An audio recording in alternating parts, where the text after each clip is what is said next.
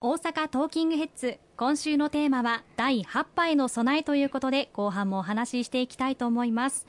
さて日本は医薬品の保険認可について厳しい規格があると聞いたことがあります、まあ、先ほどワクチンや飲み薬の国内生産についてのお話がありましたけれどもこの辺について緊急の場合少し変わっていく可能性もありそうですよね。すでにあの変わっておりまして、はい、あの今年の春に薬機法という法律を改正をしてこういった感染症などの緊急の事態には新しいお薬あるいはワクチンなど緊急承認できるという仕組みを作らせていただきました。当然ながら安全性についてはしっかりとその承認の段階で審査をしていただくことが大前提でありますけれども効果については効果がある程度見込まれるのであれば安全性が大前提ですけれども効果がある程度見込まれるのであれば緊急承認をできるという仕組みにして先ほど少し申し上げました塩野義製薬さんの飲み薬につきましても今年の7月にこの緊急承認が下りるかどうかということが注目されたんですけれども残念ながらその時に塩野義製薬さんが提出された治験のデータというのは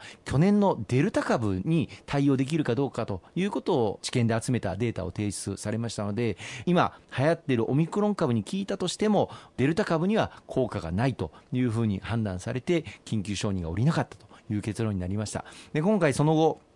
塩野義製薬さんが新たにこのオミクロン株にしっかり特化できる症例を集めていただきまして効能が優れた効能として認められる結果が現れておりますので今回こそは承認が下りるのではないかというふうにあの期待をしているところです、まあ、日本では以前薬害の問題というのがいくつもありましたので、まあ、安全性ということは大前提にしておかなければいけないと思いますけれども一定程度効果が認められる場合には承認を下ろしても私はいいのではないかというふうに思っております。そうですよね。非常に期待したいですし柔軟性が持てるようになったというのは非常にいいことですよね。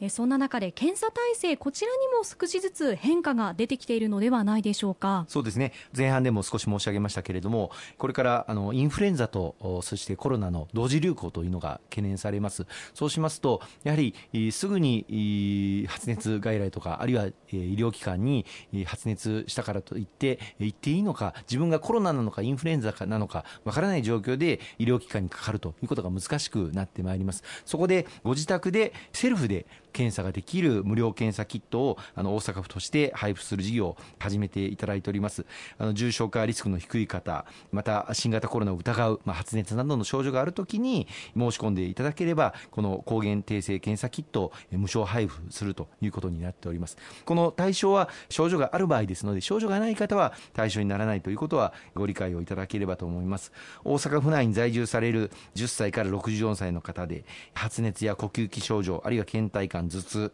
こうした症状があってそして基礎疾患等がない、また妊娠をされてない、こうしたことが要件になりますけれども、症状が出た方、ぜひ申し込んでいただいて、この検査キット、1日か2日でご自宅に届けられますので、ご自身で検査をしていただければというふうに思います。はい、前だと薬局とかに行っても全然置いてなかったりだとかなかなかその検査にアクセスできない状況というのはあったのでこうなってくると非常に嬉しいなというふうに思いますね。そうですね。特にあの繰り返しになりますがインフルエンザと同時流行しているケースですとやはり自宅でご自身で検査できる環境というのが非常に大事だというふうに思っておりますので今後とも大阪府と連携しながらこうした事業後押しをしていきたいと思いますね。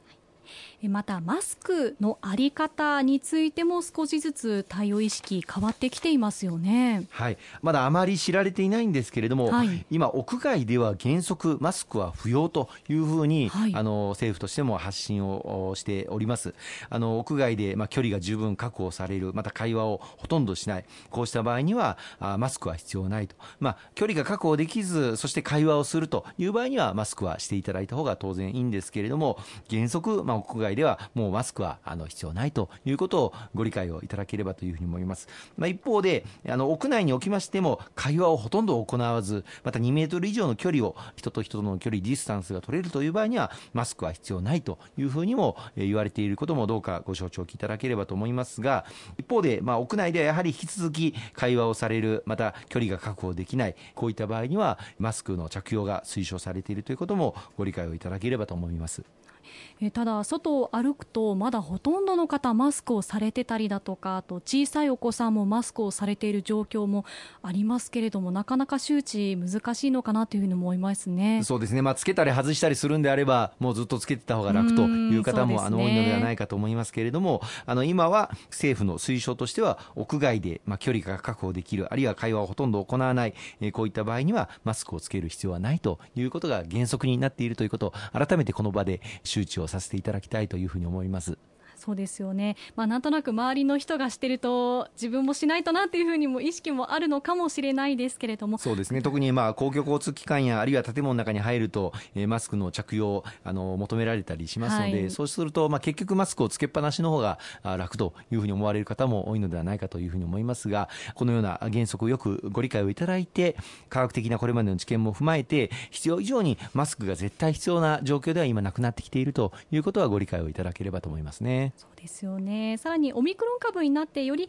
国民の意識もちょっと変わってきたようなところもありますもんね、まあ、オミクロン株は非常に感染力が強いのでやはりこの感染予防拡大防止というのにはいうことにはあの引き続きご理解ご協力をあのいただかなければいけないというふうに思っております、まあ、そういう意味では手洗い、えー、うがいまた必要な時のマスクの着用こうしたことはあご協力をいただかなければいけないと思いますけれどもウィズコロナのこの社会の中でしっかりと感染拡大防止に気をつけながら経済社会活動をしっかり動かしていく。今全国旅行支援も始まっております。観光も飲食も楽しんでいただけるそういう環境をしっかり整えていきたいというふうに思っています。全国旅行支援も大変な人気ですのであの冒頭もお話ありましたけれども混み合ったりしておりますけれどもこれをぜひ継続していけるように我々公明党として後押しをしていきたいと思っておりますのでぜひよろしくお願いいたします。石川さん今日もありがとうございました。